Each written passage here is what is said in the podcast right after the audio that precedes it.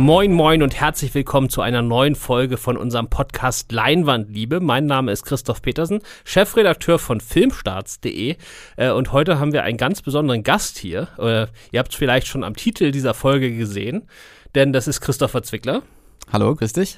Und der hat dir vor vier Jahren einfach mal so gesagt, ich kündige bei euch und äh, hat dann gesagt, ich mache das übrigens, weil ich drehe jetzt einen großen Fantasy-Blockbuster oder ich habe es zumindest vor. Und wir alle so, hm, viel Glück. Und so insgeheim gesagt, so, ja, ob das mal was wird und so. Und jetzt vier Jahre später äh, sind wir alle ganz stolz und du wahrscheinlich noch viel stolzer. Denn diese Woche startet The Magic Flute, das Ver äh, Vermächtnis der Zauberflöte, äh, in den deutschen Kinos und zwar ziemlich groß. Äh, es gibt vorab noch riesige Premieren in München und Salzburg. Also so wirklich volle Kanne. Ähm, und bevor wir jetzt äh, gleich äh, ausführlich darüber reden, wie das zum Teufel überhaupt funktioniert, dass da einfach so ein Berliner hingeht und sagt, ich drehe jetzt irgendwie ein internationales Großprojekt mit Oscar-Preisträger, Game of Thrones Star und allem, was so an CGI und äh, sonst was dazugehört, äh, gebe ich dir jetzt erstmal den typischen äh, Produzenten haben 30 Sekunden Pitch, um ihren Film zu verkaufen. Also warum sollen jetzt alle unsere Zuhörer ab Donnerstag dann in Deutschland im Kino unbedingt in The Magic Flute laufen? Ja, erst nochmal vielen Dank, dass ich hier sein kann und dass ich die ähm, Wege dann hier auch nochmal kreuzen nach vier Jahren, was mich wirklich sehr freut. Ähm, warum sollen die Leute ins Kino gehen? Ähm, die Sache ist ja, die Leute sind ja grundsätzlich auch seit 230 Jahren einfach schon immer wieder in die Oper gegangen, weil die Oper und die Musik von Mozart einfach so fantastisch und genial ist. Und unsere Idee war eben, äh, diese Musik und die Oper ähm, ein Stück weit zu erweitern, ähm, um eine Rahmengeschichte zu ergänzen, um sie einem noch breiteren und noch jüngeren Publikum zugänglich zu machen.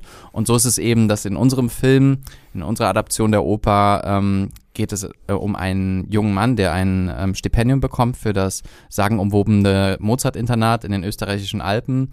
Und ähm, kaum dort angekommen, findet er eben ein geheimes Portal, was ihn dann in die Welt der Zauberflöte katapultiert. Und dort muss er das große Abenteuer von Prinz Tamino bestehen. Genau, und was es im Film auch noch gibt, das sieht man auch schon im Trailer, wenn ihr euch den anguckt. Ähm, es gibt jede Menge geile Österreich-Bilder, also äh, Schlösser, Landschaften, also richtig großes Kino. Und dazu jede Menge CGI-Bombast, also so ein bisschen Harry Potter-Feeling kommt durchaus auch auf. Vielleicht nicht ganz beunabsichtigt. Äh, freut man sich ja, wenn die auch alle reinkommen dann. Aber jetzt reden wir erstmal darüber, wie zum Teufel macht man sowas eigentlich? Also sagen wir mal so, wann war denn bei dir der Zeitpunkt, wo du überhaupt zum ersten Mal gesagt hast, äh, ich möchte nicht ich möchte Filme selber machen oder produzieren. Ja, das liegt schon ein bisschen länger zurück. Also ich habe ja mit, mit 18 äh, war das erste Mal der Anknüpfungspunkt, dass ich einen Film mit Freunden produzieren könnte, der tatsächlich dann auch in einige Kinos ähm, gebracht wurde. Rolltreppe abwärts ähm, hieß es damals der, der Film. Ähm, und dann habe ich im Anschluss an der Filmhochschule studiert, auch Produktion. Also von daher habe ich auch immer wieder schon Kurzfilme vorher äh, produziert und als ich dann zu Webedia kam, habe ich mich ja eine Zeit lang auch sehr stark mit der Vermarktung von Filmen beschäftigt, weil ich eben als Produzent auch immer total spannend fand, ja, also den Film nicht nur bis zum Ende zu produzieren, sondern dann eben vielleicht auch in diese Vermarktung äh, mitzu, mitzudenken, ja. Ähm, und dann war das aber so, dass ich mich da relativ viel über viele Jahre hinweg nur mit beschäftigt habe und mir das Produzieren dann auf einmal total gefehlt hat. Ja, das äh, wurde mir dann so klar und dann habe ich gesagt, okay, was könnte denn der Film sein, den ich jetzt als nächstes mache? Und ähm, als Produzent, mh, hm, genau, kommt man ja immer wieder in Situationen, wo man sich dann fragt, warum ist denn da eigentlich noch kein Film von gemacht wurde? Jetzt gab es von der Zauberflöte schon zwei Verfilmungen, wie du weißt, äh, von Bergmann und von Brenner. Ähm, aber so diesen breiten Familienansatz, den die Zauberflöte eigentlich auch hat, wenn du in die Oper gehst, ja, und da musst du jetzt nicht nur in die Oper in, äh, in Berlin gehen, sondern gehst vielleicht auch an eine Stadthalle in einer kleineren ähm, Stadt, wo die Zauberflöte aufgeführt wird, dann siehst du ja, dass es wirklich ein ganz breites Publikum anspricht. Also Familien, alle Generationen, groß und klein, ähm, egal ähm, welche, welche Bildungsschicht, wie reich oder wie arm jemand ist, das äh, vereint eben alle, ja. Also den Papageno, ähm, den können alle Kinder mitsingen, weil sie ihn vielleicht mal in der Schule irgendwie mit äh, erleben konnten im Unterricht. Und das fand ich was total Faszinierendes, weil es ist ja als Produzent auch immer die Frage, kannst du auch was aufbauen, was es vielleicht schon gibt, ja. Also das, das große Thema einer Marke, ja. Jetzt möchte ich das nicht hier so anwenden, aber es ist natürlich dann im Grunde genommen schon etwas äh, Vergleichbares, etwas, was die Leute kennen, was die Leute lieben. Und Papageno oder auch natürlich der ähm, die Königin der Nacht, das kennt man auf der ganzen Welt. Und das ist dann produzentisch natürlich gesehen auch nochmal interessant, dass das eben ein Film sein kann, der nicht nur in Deutschland funktioniert, sondern vielleicht auch ein Publikum auf der ganzen Welt ähm, begeistert. Jetzt hast du natürlich ungefähr 37 Stationen einfach mal so übersprungen, ne? Dann sagt er einfach so im Nebensatz, ja, dann hatte ich mit 18 so die Chance, da mit Freunden irgendwie so einen Film produzieren, der dann auch in den Kinos lief. Der lief nicht nur in den Kinos, ich habe Jahre, nachdem wir angefangen haben, zusammen zu arbeiten, also man kann das ja nochmal kurz sagen, du hast hier quasi Flimmer mit aufgebaut und dann mhm. irgendwann hat Flimmer, ist Flimmer zu Webedia zugekommen und Flimmer ist eine Firma gewesen, die hat äh, so riesige Premieren veranstaltet und dabei immer so kreative Ansätze gehabt. Ne? Also so ein paar von euren Aktionen waren irgendwie hier das Berliner äh, Planetarium irgendwie komplett in so einen halben Burger oder was Burger zu verwandeln, ja. Oder wir haben ja beispielsweise eine Premiere in dem verlassenen Freizeitpark damals für ähm, Planet der Affen gemacht, ne, was ja auch in dieser dystopischen Welt spielt. Und da haben wir eben diesen Freizeitpark, der seit, ich weiß nicht, zehn Jahren ähm, geschlossen war, ja, für keinen zugänglich, haben wir dann eben für diese Premiere mal wieder reaktiviert und geöffnet, eine große Leinwand reingebaut. Und das war eigentlich so die ähm, Idee, äh, Filme halt einfach nochmal bei den Premieren auch nochmal erlebbarer zu machen, ja. Und ähm, das genau, haben wir mit Flimmer gemacht. Du, das hast du hier gemacht. Und dann Jahre nachdem wir angefangen haben, zusammen zusammenzuarbeiten, habe ich das von Rolltreppe abwärts erfahren. Und ich habe ja eine Kritik drüber geschrieben. 2005, als der in die Kinos kam. Eine meiner ersten Kritiken überhaupt. Wahnsinn. Und ich habe sogar mit deinem Regisseur damals ein Interview geführt. Also es ist alles schon sehr, sehr zufällig. Ja. Das passte dann schon schön zusammen. Aber nochmal dahin zurück. Wie, passiert denn das, dass mit 18 die Chance bekommt, einen Film zu produzieren, äh, sogar noch zu einem ziemlich berühmten deutschen Buch, äh, wo man ja eigentlich so als Schüler jetzt auch nicht unbedingt die Rechte irgendwie für bekommt. Also da muss ja irgendwie schon so die Anlage da gewesen sein, so zum Macher. Äh, absolut, genau. Wahrscheinlich ist es auch so, wie du richtig sagst, ähm, man überspringt da so viele Punkte und eigentlich hat das natürlich auch eine gewisse ähm, ähm, Herleitung, die, ne, die es auch zu erklären gilt. Und in dem Fall war das so, wir haben alle am Theater in Bonn äh, gespielt, da haben wir uns kennengelernt, also auch der Dustin, den du eben angesprochen hast, den Regisseur von Rolltreppe abwärts, mit dem ich danach aber auch noch ein paar Filme gemacht habe, Dustin Lose. Ähm, und wir haben uns im Theater kennengelernt und bis heute sind da eigentlich viele Freundschaften ähm, auch äh, weiterhin bestehend und ähm, manch, mit manchen Leuten arbeite ich auch zusammen. Und ähm, die Idee war quasi, als man sich im Theater in dieser Produktion in Bonn kennengelernt hat, ähm, auch über diese Produktion hinaus etwas zu machen. Und der Dustin hatte diesen Roman Rolltreppe abwärts gerade im Unterricht gelesen und hatte den Autoren angeschrieben, ähm, Hans-Georg Noack, ob er sich vorstellen könnte, dass wir eine Verfilmung davon machen. Und die Idee war natürlich, dass die Verfilmung besonders authentisch sein kann, wenn das eben auch von einer jungen Generation umgesetzt wird.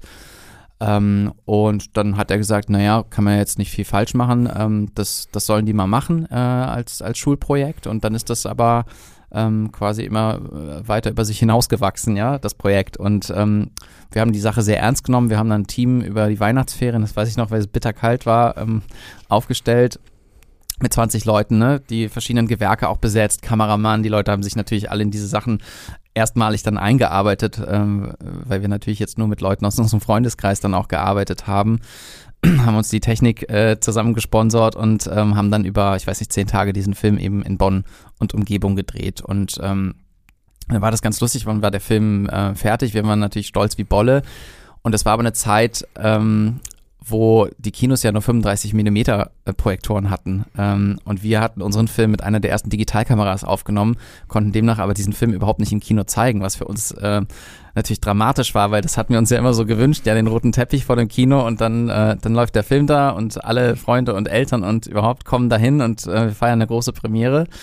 Und das war nicht möglich, weil dieses ähm, Kino oder alle Kinos in, zu diesem Zeitpunkt eben noch 35 Millimeter abgespielt haben. Und ähm, dann haben wir ähm, haben wir gefragt, ja, was müssen wir denn machen, damit wir jetzt auch eine 35 mm Kopie bekommen? Und sind dann eben zum Kopierwerk nach Köln in die nächstgrößere Stadt gefahren und haben dann diese ähm, Geschäftsführerin bekniet, dass sie uns eine 35 mm Kopie ähm, e, entwickelt und dann mit der Unterstützung von Kodak damals noch ähm, haben wir das dann wirklich hinbekommen. Und dann war, ähm, war das so, dann konnten wir unsere Premiere machen, haben natürlich auch viel hm, lokale Presse ähm, für das Projekt bekommen. Und der Film lief dann, glaube ich, zwölf Wochen lang im normalen Programm dieses Kinos ähm, vom Voki in, ähm, in Bonn, was ein tolles Kino ist, kennst du ja auch äh, von, ähm, von deiner Arbeit hier. Und ähm, dann wiederum, weil dieser Film so toll in Bonn gelaufen ist, kam ein Filmverleih auf uns zu und meinte, na dann machen wir das doch jetzt in anderen Städten auch noch und hat den Film dann eben mit 40 Kopien äh, in die Kinos gebracht. Ähm, was natürlich Wahnsinn ist, weil ein Film mit 40 Kopien in die Kinos zu bringen, das schaffen die meisten Abschlussfilme an den Filmhochschulen äh, nicht mal, ne? Und ähm, es war uns nicht so bewusst, aber im Nachhinein natürlich wirklich, ähm, also ein ganz toller und ungewöhnlicher Erfolg, ähm, den wir da erleben durften. Ich glaube, es ist nicht nur ein ungewöhnlicher, ich glaube, es ist ein einzigartiger Erfolg. Ich wüsste zumindest keinen anderen. Weil man sagt jetzt so Schulprojekt und so, aber ich habe auch Schulprojekte gedreht und das sah, sah bei mir aber ganz anders aus. Äh, also das, äh, der Film hat von mir dreieinhalb Sterne bekommen auf Filmstarts und ich habe damals äh, einen Scheißdreck darauf gegeben, ob das jetzt ein Schulprojekt ist oder nicht. Das war ja. mir, als ich ein junger wilder Kritiker war, war mir das aber sowas von scheißegal. Äh, also dann hätte ich auch so eine Kloppe, Tonne gekloppt, wenn es hätte sein müssen. Ja. Da kenne ich nichts. Ja. Und äh, Dustin Lose jetzt ja auch, der hat ja schon Tatorte und alles gemacht. Absolut. Also ähm, das scheint ja aus dieser Gruppe echt was entwachsen zu sein. Ja. Und damals, als es dann darum ging, so zu, die Rollen zu verteilen, äh, und ihr habt ja vorher alle, du hast gesagt, ihr habt zusammen Theater gespielt. Mhm. Äh, wieso war dann klar, dass du das produzierst? Und nicht irgendwie die Kulissen baust oder mitspielst oder was auch immer. Äh, ja, also ich glaube, zum einen ist es natürlich so, dass, dass die Rolle des Produzenten auch immer ein bisschen was mit, äh, mit der Darstellung zu tun hat, ja. Also die Projekte äh, dann eben so, ähm, also so zu verkaufen, ja, und auch ähm, da über, zu überzeugen, ne, da braucht man wahrscheinlich schon ein gewisses ta schauspielerisches Talent vielleicht auch, ja. Ähm, und dann war es aber so, dass ich als äh, Schülersprecher zum Beispiel an der Schule auch super aktiv war, ne? Und von daher lag mir auch das Organisatorische ähm, ganz gut und äh, Leute eben für Projekte oder Ideen zu begeistern. Ähm, das war eigentlich schon immer so mein Ding und ähm, deswegen war das bei mir, glaube ich, relativ klar, dass ich mich in dieser Rolle da äh, wohlfühle ähm, eben auch nicht locker zu lassen. Ne? Das ist bis heute so, wenn du die Zauberflöte siehst, dann gab es ganz viele Momente, wo ich mich zum Beispiel auch an Rolltreppe abwärts erinnert habe, ähm, weil das beim Filmemachen einfach ganz, ganz oft der Fall ist. Ne? Du musst einfach, ähm, du bekommst ungefähr 99 Neins und dann ein Jahr und ähm, wichtig ist eben quasi bis zu diesem einen Jahr durchzuhalten, ja. Ähm, und äh, nicht aufzugeben. Und ähm, ja, diese, wie man jetzt sagen würde, Resilienz äh, ist wahrscheinlich auch ein ganz wichtiges Ding, was man als, als Produzent haben äh, muss. Und das habe ich anscheinend und äh, deswegen macht mir das äh, Filmemachen und Produzieren sehr viel Spaß. Gut, und dann hast du gesagt, okay, da hast du jetzt dein Links gefunden, hast das studiert, bist danach dann eher also in diese Marketing-Schiene gerutscht. Äh, mhm. Äh, auch wenn du das alles ein bisschen größer gedacht hast, ist es natürlich trotzdem was anderes. So, und dann nebenbei hattest du diesen Geistesblitz mit der Zauberflöte und gesagt, das ist jetzt mein Ding, da verbeiße ich mich mal. Äh, und dann, wen ruft man da an? Wie fängt man an? Wie fängt man an? Im Grunde genommen bin ich ganz früh auf den Roland Emmerich, der ja auch in unserer vorherigen Firma quasi mit als Partner mit dabei war, ähm, auf ihn zugegangen und habe gesagt, Roland, ähm, ich hätte jetzt eigentlich schon echt mal wieder Lust, ähm, einen Film zu machen, ja. Und könntest du dir vorstellen, ähm, da als Co-Produzent dabei zu sein? Ähm, und das wäre die Idee, die ich für den Film habe. Und dann habe ich eben von der Idee erzählt und er hat gesagt, ja klar, ähm, ähm, wenn du das auf die Beine bekommst, dann bin ich da auf jeden Fall dabei. Und ähm, Roland hat dann eben auch über die Zeit unglaublich unterstützt. Er hat beispielsweise, wie du das gesagt hast, den Kontakt zu Pixomondo, die unsere Visual Effects umgesetzt haben, ähm, hat er hergestellt. Er hat einen Drehbuchautoren aus ähm, Amerika ähm, mit dazu gebracht, ähm, bei dem Projekt dabei zu sein, mitzuarbeiten ähm, und das Projekt eben auch in vielen relevanten Stellen jetzt ähm, dramaturgisch oder später auch im Schnitt einfach immer wieder begleitet an den richtigen Stellen und unterstützt. Und außerdem ist Roland natürlich auch eine, ein Door-Opener, wenn es dann jetzt darum geht, beispielsweise prominente ähm, oder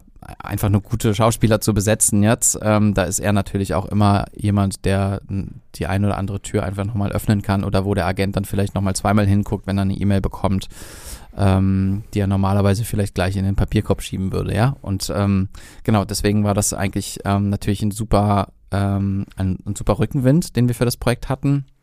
Dann habe ich den Florian Siegel kennengelernt, ähm, dessen internationales Spielfilmdebüt dieser Film ja ist, der aber mich deswegen interessiert hatte, weil er klassische Musik eigentlich vorher studiert hat, ja, und hat dann eben auch viel Werbefilme und Musikvideos auch gemacht, also hatte dementsprechend auch ein, sag ich mal, ähm, eine, eine gewisse Bildgewalt in seiner Arbeit ähm, äh, ohne Zweifel vorzuweisen.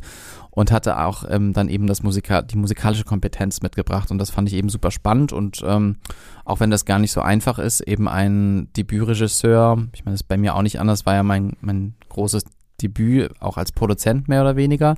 Und das in so einer Kombi dann eben so ähm, voranzubringen, da fragen sich natürlich viele Verleiher oder so auch, ja, ja, das ist eine schöne Idee, aber wie wollt ihr das hinbekommen? Habt ihr doch noch nie gemacht, ja, und äh, und sich da aber so einzu, ähm, also gemeinsam einzugrooven und das macht einen, äh, ja, das, das macht einen da auch resilient und man, man kämpft dann zusammen für den Film und das ist immer schöner, als wenn man alleine kämpfen muss.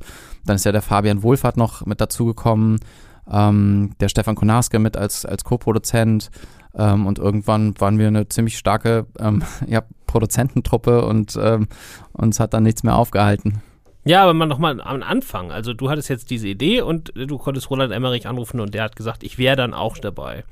Ähm, aber du hast ja zu dem Zeitpunkt noch hier gearbeitet und dann mhm.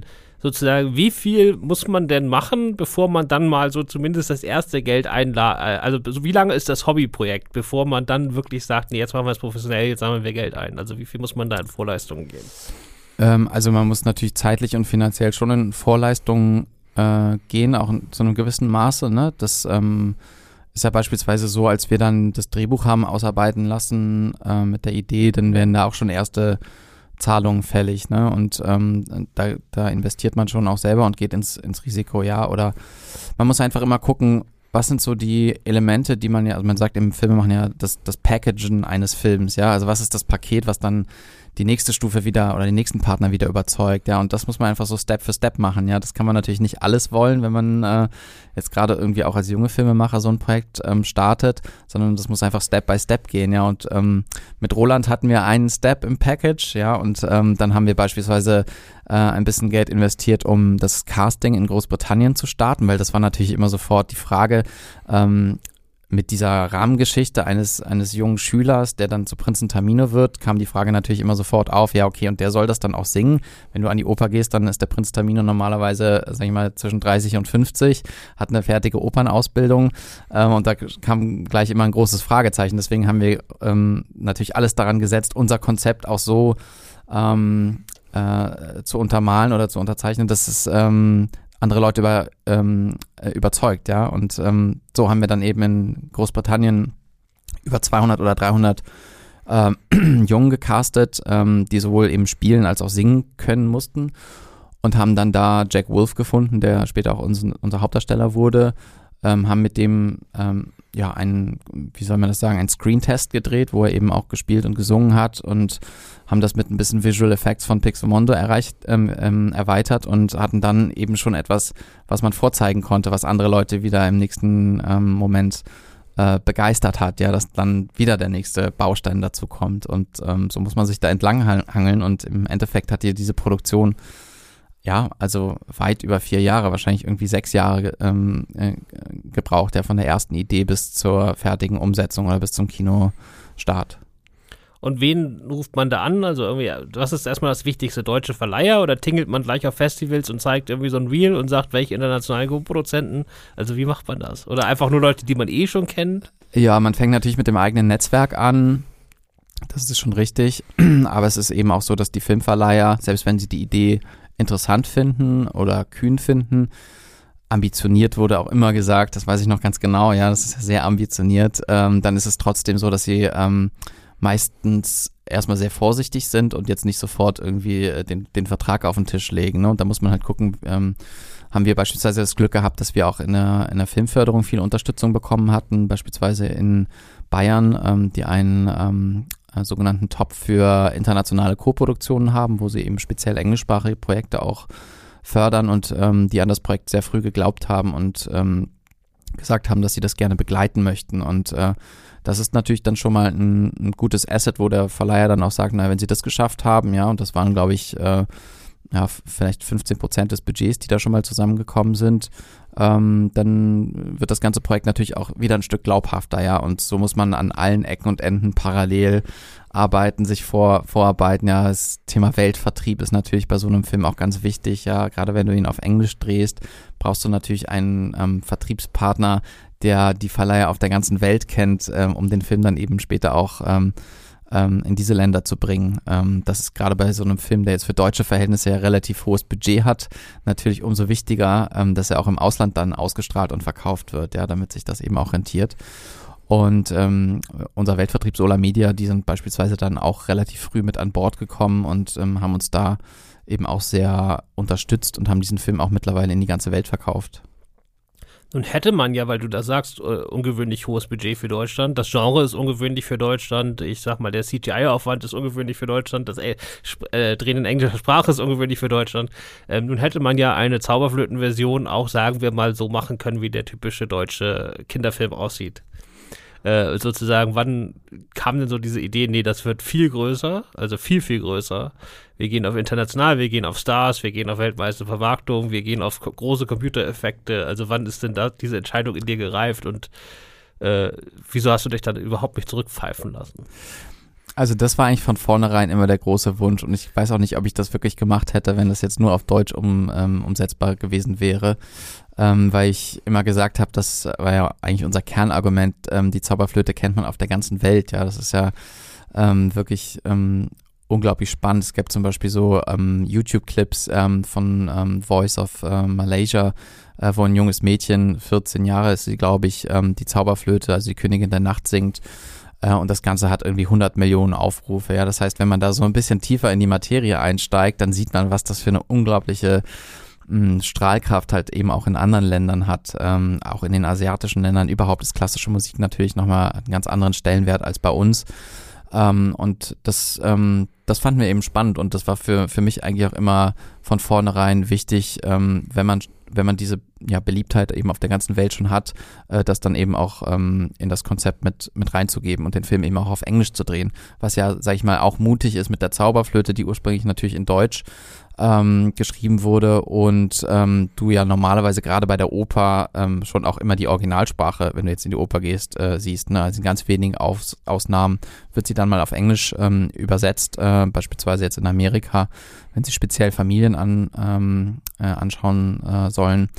Aber ansonsten ist es natürlich so, dass die Opern immer in Originalsprache gezeigt werden. Aber was für einen kommerziellen, breiteren Ansatz äh, im Film natürlich nicht machbar ist. Deswegen haben wir dann eben relativ schnell auch entschieden, wir wollen das ähm, auf Englisch drehen, ähm, was in der Sprache jetzt gesprochen erstmal kein Problem ist, aber spätestens beim Gesang dann natürlich auch wieder viele Fragen aufwirft, ja, also welche Übersetzung ähm, wird man von den Arien dann äh, quasi in den Film mit einbinden, haben überlegt, ob wir die selber ähm, übersetzen lassen sollen und sind dann aber darauf gekommen, dass es eigentlich eine ziemlich geniale Übersetzung ähm, von einer Oper in London äh, gab und haben dann dort mit dem entsprechenden Autoren gesprochen, ob er sich vorstellen könnte, dass wir seine, ähm, ja, seine Texte eben in der Zauberflötenverfilmung auch nutzen. Und hat er gesagt, ja klar, ähm, ist doch eine, eine super Sache und ähm, genau deswegen ähm, sind dann am Ende genau die Texte von, ähm, von ihm mit drin.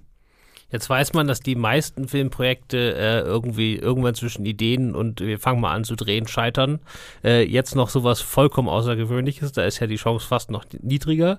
Äh, ab wann war denn der Punkt, wo du gemerkt hast, das wird jetzt aus, ist jetzt nicht länger eine spinnerte Idee, sondern wir sind hier sehr auf dem richtigen Weg und so langsam kommt das richtig ins Rollen? Also sowas, so richtig dran glauben tut man eigentlich erst, wenn man im Studio steht und, ähm, und die ersten ähm, Requisiten gebaut werden, ja. Ähm, vorher ist das alles halt ähm, noch so ein Luftschloss, würde ich sagen. Ähm, und man muss ja auch dazu sagen, dass wir inmitten der Corona-Pandemie gedreht haben, ja. Allein das war ja auch eine riesige Herausforderung, wo wir zum Beispiel auch gezwungen waren, den Filmdreh ähm, zwischendurch nochmal um ein paar Monate zu verschieben, weil es einfach nicht anders möglich gewesen wäre, ne? weil beispielsweise jetzt äh, Filmdrehs noch gar nicht ähm, äh, mit diesem Ausfallfonds versichert waren für eine Zeit lang, ja, und das hat dann eben noch ein paar Monate gedauert, bis das mal aufgesetzt war und wir dann eben auch ähm, mehr oder weniger abgesichert waren. Ähm, ähm, und genau, also allein das war eine riesen ähm, Herausforderung, ja, und eine, eine, Frage, okay, wird uns jetzt Corona noch einen Strich durch die Rechnung machen? Am Ende mussten wir das Projekt nur ein paar äh, Wochen oder Monate verschieben und haben dann eben angefangen zu drehen.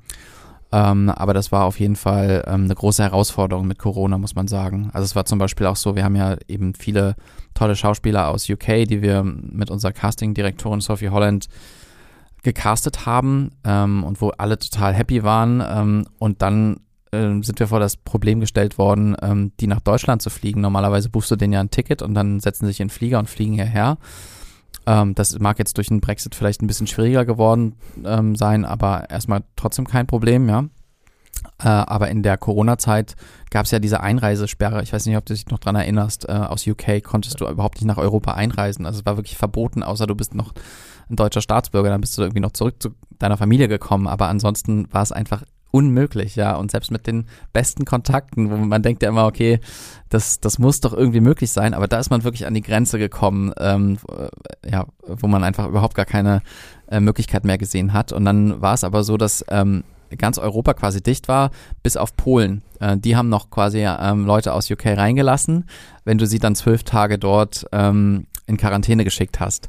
Dementsprechend mussten unsere Schauspieler, wenn sie jetzt beispielsweise am 12. ihren ersten Drehtag hatten vom Montag, ähm, vom Monat, dann mussten sie am 1. nach Polen reisen, dann zwölf Tage dort in Quarantäne bleiben und um dann quasi von to Polen nach Deutschland zu fliegen. Das ging dann.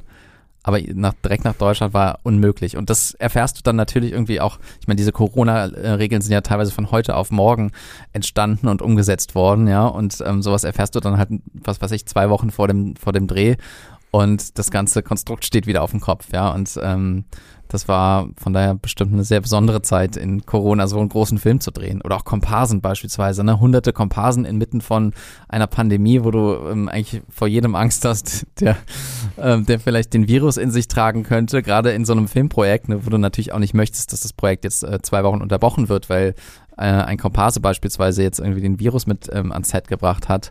Ähm, das ist natürlich echt, äh, also auch im Nachhinein echt ein ganz schönes Himmelfahrtskommando gewesen.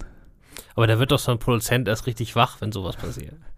Ich muss dazu sagen, es gibt ja dann bei den Dreharbeiten immer so einen Covid-Supervisor, ähm, der am Set ist und dann eben diese ganzen Sicherheitsregeln aufstellt, guckt, dass alle immer getestet sind und alle Masken tragen. Und immer wenn sie mich angerufen hat, ähm, ging es mir wirklich durch den ganzen Körper.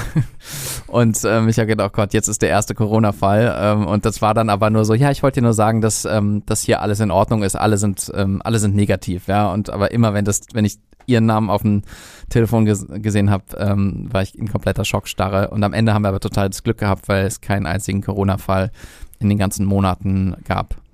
Hättest du ihr irgendwann mal sagen sollen, sie soll dir immer eine SMS schicken, dass alles okay ist, bevor sie dich anruft? Stimmt, ja, das wäre wahrscheinlich besser gewesen. Als du damals hier gekündigt hast, zu wie viel Prozent warst du dir sicher, dass es, äh, dass es klappt? Im Grunde genommen war ich ja erstmal sicher, dass ich halt wieder Filme produzieren möchte ne, und dann eine Filmproduktionsfirma eben auch langfristig aufbauen möchte. Ähm, ich glaube, es war gar nicht so klar, dass ich jetzt sage, innerhalb von zwei Jahren äh, wird dieser Film dann gedreht sein. Ähm, da ist es einfach so, dass man sich nicht ähm, davon abhalten lassen darf und immer versucht, es so schnell wie möglich zu machen. Natürlich, am Ende dauert es doch immer länger, ähm, als man das erwartet hat, aber da darf man, glaube ich, einfach nicht, nicht aufgeben. Ich glaube, was immer klar war, dass ich ähm, dass ich immer dran geglaubt habe, dass dieser Film gemacht wird und, ähm, und da auch nicht von abgelassen habe. Und ähm, ich glaube, wenn man diese Einstellung hat, dann wird der Film auch gemacht. Ja, mal gucken, ne? Das ist jetzt natürlich so ein Winners Bias. Du hast es ja geschafft. Äh, der Job des Produzenten, von dem, was du so erzählst, der scheint mir ja sozusagen, bevor der Film grünes Licht hat und man hat eine Idee und muss irgendwie packagen und man muss Geld besorgen und schießt mich tot. Und dann, nachdem der Film grünes Licht hat, man muss das Ding jetzt tatsächlich drehen und machen. Das, das scheinen mir eigentlich zwei Jobs zu sein, oder? Ja, wobei man natürlich bei der Umsetzung dann ganz viel Unterstützung bekommt. Ne? Also am Anfang bist du ja wirklich in diesem Kernteam mit Co-Produzenten, Regisseur, ja, und dann vielleicht noch den Head of Departments, die früh schon feststehen, wie Szenenbild zum Beispiel, der ähm, Christoph Kanter, der schon ganz früh mit dabei war. Ähm, da bist du ja erstmal in einem kleinen Team und irgendwann, ähm, wenn klar ist, ähm, es gibt jetzt grünes Licht für das Projekt, dann kommen ja so viele Leute dazu. Ich habe letztens mal nachgezählt, es waren auf jeden Fall über 1000 Leute, die an so einem Projekt dann am Ende mitgearbeitet haben. Äh, ähm, dann verselbstständigt sich das so äh, irgendwie, ja. Und man, man hatte eben das Glück, dass äh, die Head of Departments, die dann die unterschiedlichen Abteilungen eben geleitet haben, dass die wiederum natürlich auch viele Jahre schon immer mit den gleichen Leuten arbeiten und man sich auf die verlassen kann.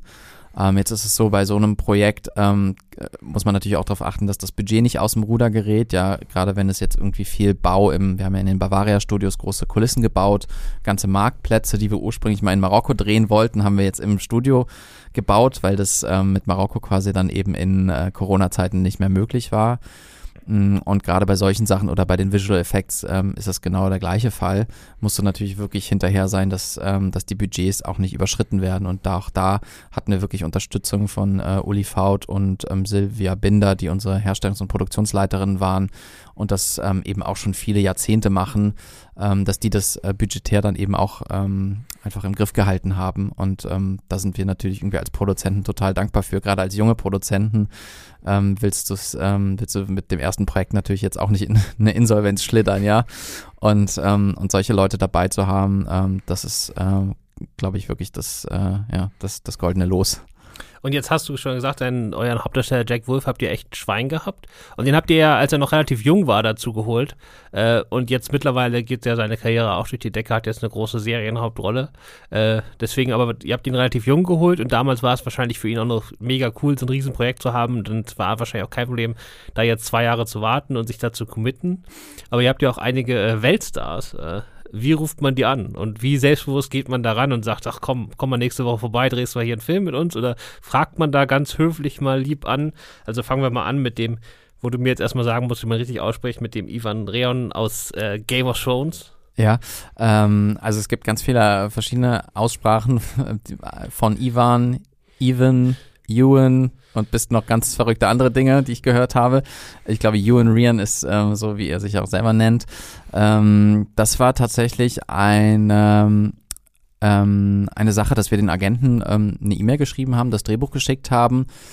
Ähm, nachdem dieser Gedanke von Sophie Holland das erste Mal aufgebracht wurde. Und ähm, klar ist das irgendwie immer interessant, auch Schauspieler zu casten, die ein gewisses Renommee schon haben oder eine gewisse Bekanntheit. Ne, das kann ich als Produzent nicht verleugnen. Ähm, dennoch muss es natürlich so sein, dass es halt für die Rolle auch passt. Und als ähm, Sophie Holland uns das erste Mal Evan Ryan vorgeschlagen hat, haben wir natürlich schon gestutzt, weil man ihn, äh, wie du sagst, natürlich eigentlich aus Game of Thrones kennt und er das komplette Gegenteil von Papageno verkörpert dort. Ähm, aber dann einfach ein bisschen tiefer recherchiert und gesehen, dass er zum Beispiel vorher auch Misfits gemacht hat, dass er auch in einem Musical, zum Beispiel in Spring Awakening, ja damals auch eine Hauptrolle gespielt hat, ähm, selber eine Band hat, also eine große Musikleidenschaft mitbringt ähm, und das natürlich für die Rolle von Papageno erstmal ganz spannend ist. Und als ähm, wir dann, sag ich mal, dieses digitale Casting damals gemacht haben, das war ja live eigentlich überhaupt nicht möglich, deswegen hat alles online stattgefunden, ähm, haben wir gesehen, dass er unglaubliche Komik auch mitbringen kann, ja, und ähm, dann war für uns klar, er ist der Richtige, er ist auch dann, ähm, was sich im Nachhinein rausgestellt hat, unglaublich leidenschaftlich, was so ähm, ja, Schauspiel und Musik angeht. Und ähm, das ist natürlich auch immer ein Geschenk, so jemanden dabei zu haben, ja, dem es einfach darum geht, ein tolles Projekt umzusetzen ähm, und nicht ähm, äh, darum, wie die Garderobe ausgestattet ist.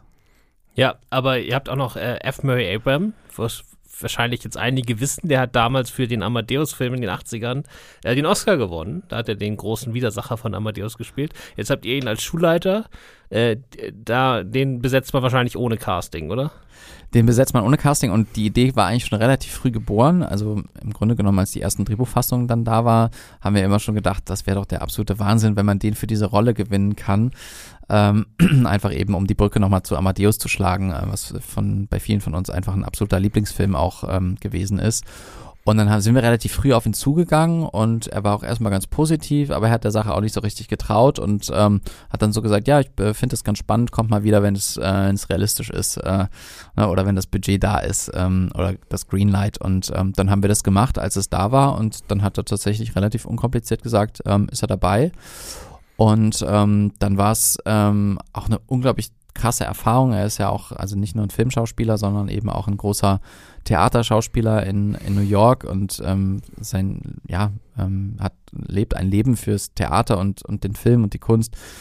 Und so jemanden dann bei den Dreharbeiten zu haben, das ist natürlich ein ganz besonderer Zauber und auch so ein absoluter Respekt, den man von dieser Person hat. Und das hast du eben im ganzen Team gemerkt, ne? als er dann nach Salzburg äh, gekommen ist. Da war das wirklich von den, von, von den Komparsen über unsere Hauptdarsteller bis hin zum Beleuchter, ja, er ist reingekommen, alle waren leise und hatten so eine unglaubliche ähm, Respekt vor dieser Person und ähm, dann hat sich das im Nachhinein aber wirklich zu so einer tollen gemeinschaftlichen Arbeit und fast schon einer Freundschaft entwickelt, dass er die Leute ähm, kurz vor seinem Abschied dann alle nochmal in seine Garderobe eingeladen hat, hat zu einem Feierabendbier ähm, und nochmal gesagt hat, wie toll er das findet, ähm, dass man mit diesem Projekt eben auch die Musik von Mozart äh, einem jüngeren Publikum ähm, zugänglich machen möchte. Also der hatte da eine richtige Leidenschaft und ähm, ja, das ist, dieses Glück hatten wir wirklich bei vielen Schauspielern, auch bei Teddy Teckleban, ne, den man ja ähm, ähm, eben sowohl als Comedian kennt, aber auch als Filmschauspieler, der, dass er mitgemacht hat, hat uns natürlich auch super gefreut. Ja, also auch nochmal eine ganz andere ähm, Richtung, die da reingebracht wurde. Ähm, und ja, so hatten wir, glaube ich, viel Glück. Ich meine, wir haben natürlich auch zahlreiche Absagen immer mal wieder bekommen, äh, das muss man auch sagen, ja aber ähm, oder gar keine Antwort, ja, passiert auch.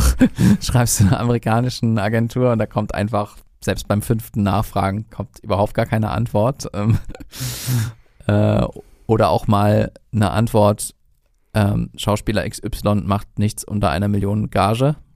Habe ich auch schon gelesen, fand ich auch interessant. Ähm, bevor sie überhaupt das Drehbuch lesen. Aber ähm, so ist es eben. Und im Nachhinein haben wir ja Glück gehabt. Ähm, vielleicht muss man auch noch mal drauf eingehen, dass wir natürlich gerade jetzt für die Zauberflöte auch unglaublichen Support von echt krassen internationalen Opernstars bekommen haben. Also wir haben ja Sabine de Villiers von der französischen Nationaloper in Paris, die die Königin der Nacht spielt. Das können ja eher auf der ganzen Welt nur eine Handvoll Sängerinnen überhaupt ähm, singen. Ähm, weil das Video weißt so hoch ist. Auf der anderen Seite dann eben von Morris Robinson, ähm, der einer der gefragtesten Basssänger ist, äh, von der Metropolitan Opera in, ähm, in New York, ähm, den beispielsweise auch dabei zu haben. Das ist halt auch eine ähm, ähm, Erscheinung dieser Schauspieler, der, ähm, das lässt einen nicht mehr los, ja. Und auch der ist so voller Leidenschaft, hat auch diese ganz interessante Backstory. Bevor er Opernsänger geworden ist, hat er zwar immer ähm, in so einem Gospelchor schon mitgesungen, aber der war eigentlich American Football Spieler. Ähm, und vom American Football Spieler zum Opernsänger zu werden, ist ja auch echt schrill. Und ähm, das hat er aber gemacht und ähm, ist einfach ein unglaublich cooler Typ und ähm, auch ein, ein toller Unterstützer des Projekts. Ja, der hat auch eine Wahnsinnspräsenz. Wobei die, die, die Statur von Opernsängern und Footballspielern sind gar nicht so unterschiedlich, Stimmt, ja. wenn man mal drüber nachdenkt. Die haben alle dieses richtig Stämmige. Ja. Aber Abram war dann vielleicht auch einer, wo er besonders Schiss hatte, dass er dann wegen Corona doch noch in letzter Sekunde absagt und keinen Bock hat, irgendwo in Quarantäne zu gehen oder so. Ähm, ach, ich weiß gar nicht. Das äh, spielt natürlich immer mit, also ich glaube jetzt gar nicht so sehr, dass jemand dann absagt, weil er Angst hat vor Corona, sondern dass er einfach Corona bekommt. Das, die Gefahr gab es natürlich immer bei allen. Und das ist natürlich bei einem ähm, älteren Herrn dann auch nochmal hm, vielleicht ein Stück dramatischer oder kann es sein, als, als es jetzt bei, äh, bei einem Jungen vielleicht ist. Aber ähm, nee, der war da eigentlich sehr ähm, hands-on. Der ist sogar am gleichen Tag, wo er seine zweite Impfung bekommen hat, ist er noch ins Flugzeug gestiegen und ist zu uns nach ähm, Salzburg geflogen. Ähm, wo andere Leute sich erstmal zwei Tage frei nehmen, ist der quasi gleich, hat die Impfung noch mitgenommen und ist jetzt zum Flughafen gefahren. Und ähm, von daher, nee, ähm, gab es keine Probleme. Jetzt ging ja dann sozusagen in der Vorbereitungsphase neben dem ganzen finanziellen auch der kreative Teil schon los. Äh, wie viele Drehbuchfassungen hattet ihr dann, bis ihr dann, dann happy wart oder in der Nähe von dem, was ihr tatsächlich verfilmt habt? Ähm, gute Frage, kann ich mich gar nicht mehr so genau dran erinnern. Ähm, es war auf jeden Fall so ähm, interessant, dass es halt, ähm, wir haben ja diese zwei Welten, ne? also zum einen eben diese Schulwelt, die Internatswelt, zum anderen die Opernwelt und ähm, ja, wie das so ist beim, bei kreativen Dingen, ist es halt so, du fragst den einen Filmverleih oder die eine Förderung ähm, äh, oder, oder Vertriebspartner, ja, und, ähm, und der sagt dann ja, ich finde am spannendsten an diesem Projekt äh, die Zauberwelt, ja, ähm, und ich finde, man sollte die reale Welt ein bisschen weiter zurücknehmen, ja, und dann fragst du den nächsten und der sagt dir das komplette Gegenteil, ähm, und das war eigentlich so ein interessanter Prozess, wo wir dann irgendwann gemerkt haben, okay, ähm, da gibt's jetzt kein richtig oder falsch, sondern wir müssen den Film drehen, wie wir ihn für richtig halten, und das haben wir dann eben auch am Ende ähm, so gemacht. Und wie viele Fassungen das jetzt am Ende waren, weiß ich, äh, weiß ich tatsächlich gar nicht mehr so genau. Aber es war so ein Prozess, ja auch über zwei, drei Jahre. Ähm, ist auch immer so, wenn dann nochmal ein Schauspieler ähm, vielleicht seine eigene Sicht auch mit reinbringt auf seinen Charakter, dann ähm, dann bringt das natürlich auch nochmal was mit rein, was äh, durchaus sehr spannend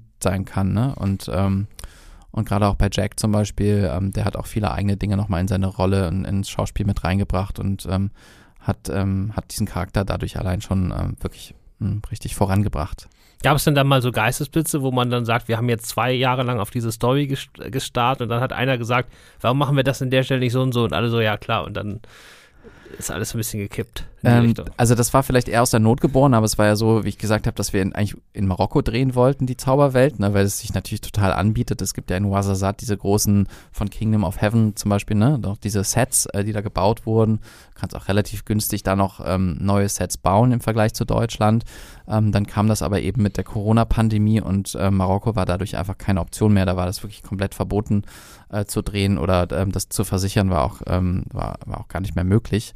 Mhm, sodass wir halt ähm, gesagt haben, okay, jetzt, jetzt sind wir schon so weit gekommen, jetzt müssen wir diesen Film drehen, aber wir müssen ja die Zauberwelt irgendwo unterbringen, ja. Und, ähm, und das war dann eben eine Idee von dem Christoph Kanter, von unserem Szenenbildner, der gesagt hat, okay, dann werden wir diese Sachen eben im Studio, in den Bavaria Studios, wo ja beispielsweise auch die unendliche Geschichte gedreht wurde schon, äh, werden wir es da umsetzen. Und dann haben wir gesagt, ja, aber ähm, hast du nochmal in das Budget geguckt, wie viel Geld wir dafür wirklich haben? Das ist doch unmöglich, drei riesige Sets da zu bauen. Und dann kam ja zum Beispiel mit dem Geistesblitz, äh, dass man in einer Halle ein Set baut, was man dreimal umbaut. Ähm, also du aber immer wieder auf die gleichen Grundmaterialien ähm, bauen kannst. Ne? Also beispielsweise ein Boden, ähm, ein Lehmboden in, ähm, in drei verschiedenen Studios äh, dreimal zu machen, kostet dreimal richtig viel Geld. Ja? Und in dem Fall mussten wir das aber nur einmal machen äh, weil er eben dieses adaptierbare Modell sich ausgedacht hat. Ja, die Wände werden dann ähm, zwischendurch andersfarbig gestrichen, sie werden irgendwie anders gestellt und schon bist du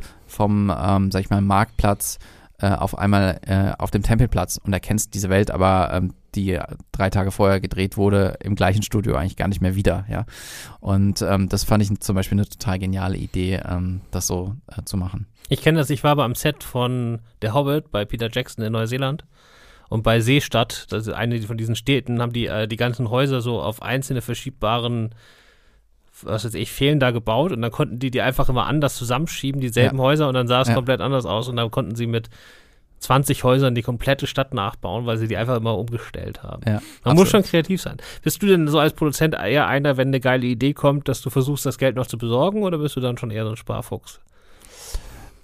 Ähm, boah, das ist natürlich irgendwie in so einem großen Projekt ähm, versucht man immer alles möglich zu machen. Ne? Es ist aber dann im Grunde genommen auch nicht, nicht immer möglich, weil wenn du, sag ich mal, jedes Department hat ja ähm, ein berechtigtes Interesse, ähm, das, das eigene Department besonders gut, ja, und mit besonders viel Budget oder besonders gute Ausstattung eben auch äh, auszustatten. Und ähm, das Problem ist, wenn du das dem einen ähm, erlaubst, dann müsstest du dem anderen auch erlauben, weil im Grunde genommen natürlich jeder das gleiche Argument hat, ja. Also ich meine, sag zum Beispiel als Szenenbildner sagst du, das Szenenbild ist besonders wichtig, weil das ist das, was du am Ende in der Kamera siehst. Der Kameramann sagt, ja, ja, aber dafür brauchen wir natürlich die beste Kamera.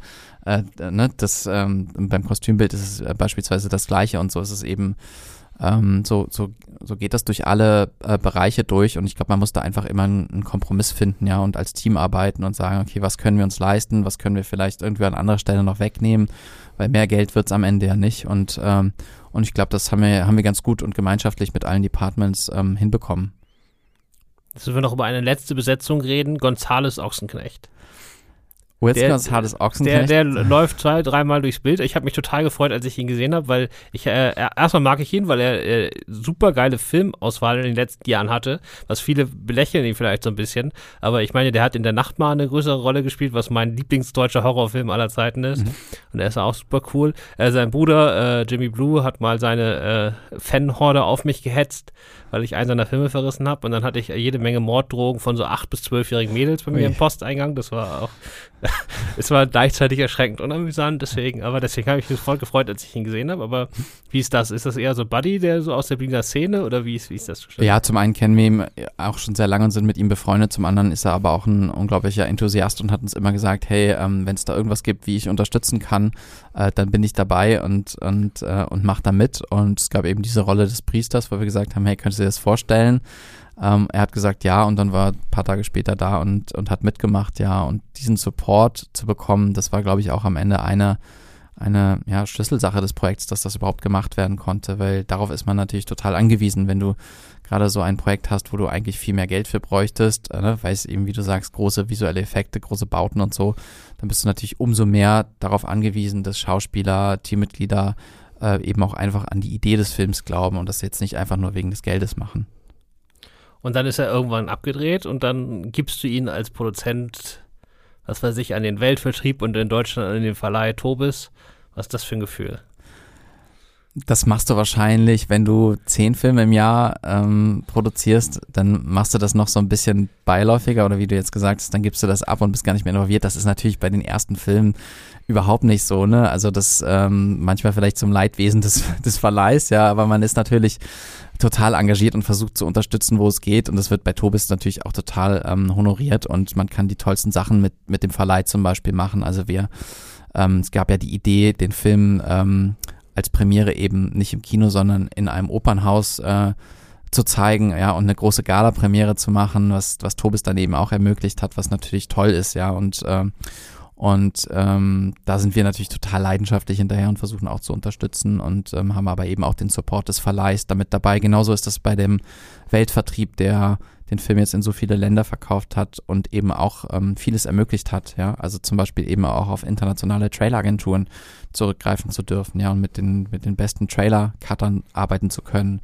Das hat beispielsweise der Weltvertrieb auch mit ermöglicht. Und ähm, von daher ist das in dem Fall überhaupt nicht so gewesen, dass man das einfach abgibt, sondern im Gegenteil, ähm, man, man versucht da total mit dabei zu sein und fiebert mit, äh, wenn man da auch gar nicht so richtig loslassen kann bei so einem Projekt. Ja, ich wusste ja, dass das Ding eher teuer ist.